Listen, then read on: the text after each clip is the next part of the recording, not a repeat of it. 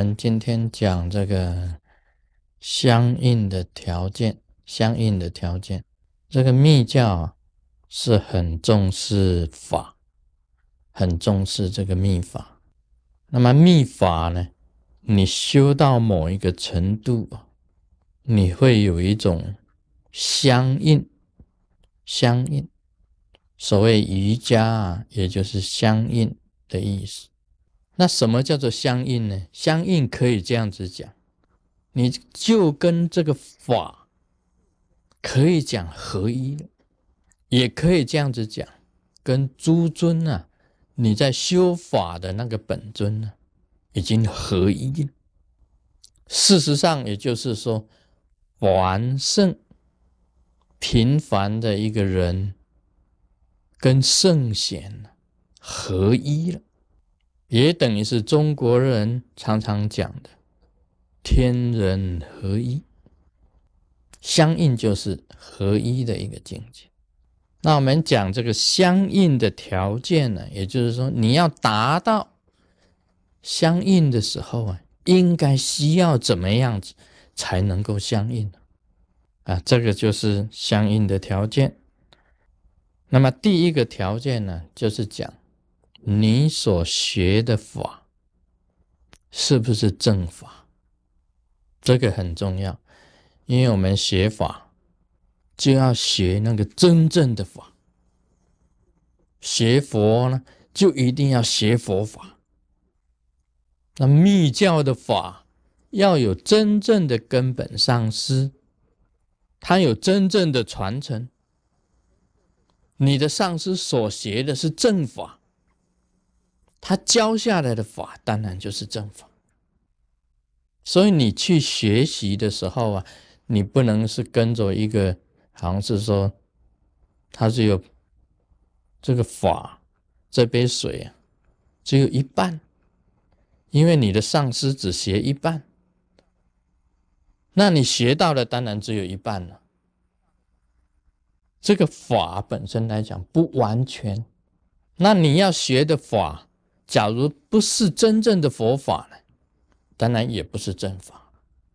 还有你的上师啊，没有真正的传承，那你所学的法当然也不是正法。没有真正传承的上师，我们可以很简单讲的，他好像是说他是只是去听人家来的，他就开始做了。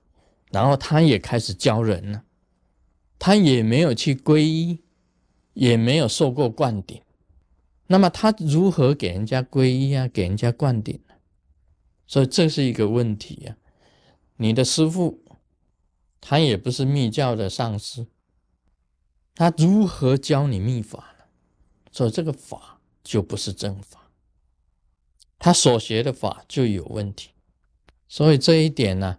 要大家要认清楚，你所学的法是不是正法，这是第一个条件，都是有传承的。因为你佛法从佛陀那里来，从释迦牟尼佛那里有一个传承一直下来的。还有呢，你自己认明啊，你自己的根本上师，他确实啊也皈依佛、皈依法、皈依僧。也皈依了金刚上师。假如说你去皈依的一个上师，这个上师没有师父的，他从来就没有师父，那么这个传承呢是会有一点问题，应该是这样子的。所以在现代讲起来啊，你的师父有没有上师？因为佛法是一个这个默默相传的一条这样子。相传呢，一个传承的水这样子下来，是不是正法？应该很容易看得出来。第二个，你在修法当中啊，必须要懂得修法的仪轨。这个仪轨是要圆满的仪轨，圆满的仪轨。一个仪轨必须要圆满的仪轨。所以这个秘法有所谓的前行。有所谓的正行，有所谓的后行。一个法都有前行、正行跟后行。所谓前行是什么呢？就是种种的加持，包括你修这个大礼拜啊、大供养啊、四皈依啊、四无量心啊，这些都属于前行，都是属于前行的范围。所以在真佛密法里面呢，你看到的有七项的前行，都有七项的前行。正行是什么呢？就是叫你解手印、观想、持咒、入三摩地，就是属于正行的范围。后行是什么呢？是赞颂，赞颂那一个本尊。回向你的祈愿、你的祈求、你的愿望，就是回向。这个是属于后行的范围。所以一坛密法修下来，一坛密法修下来，一定有前行、有正行、有后行，不可以缺少的。你缺少了，你其中呢，你的有点的差错了。你也有方法去给他补回来，也有方法去给他补回来。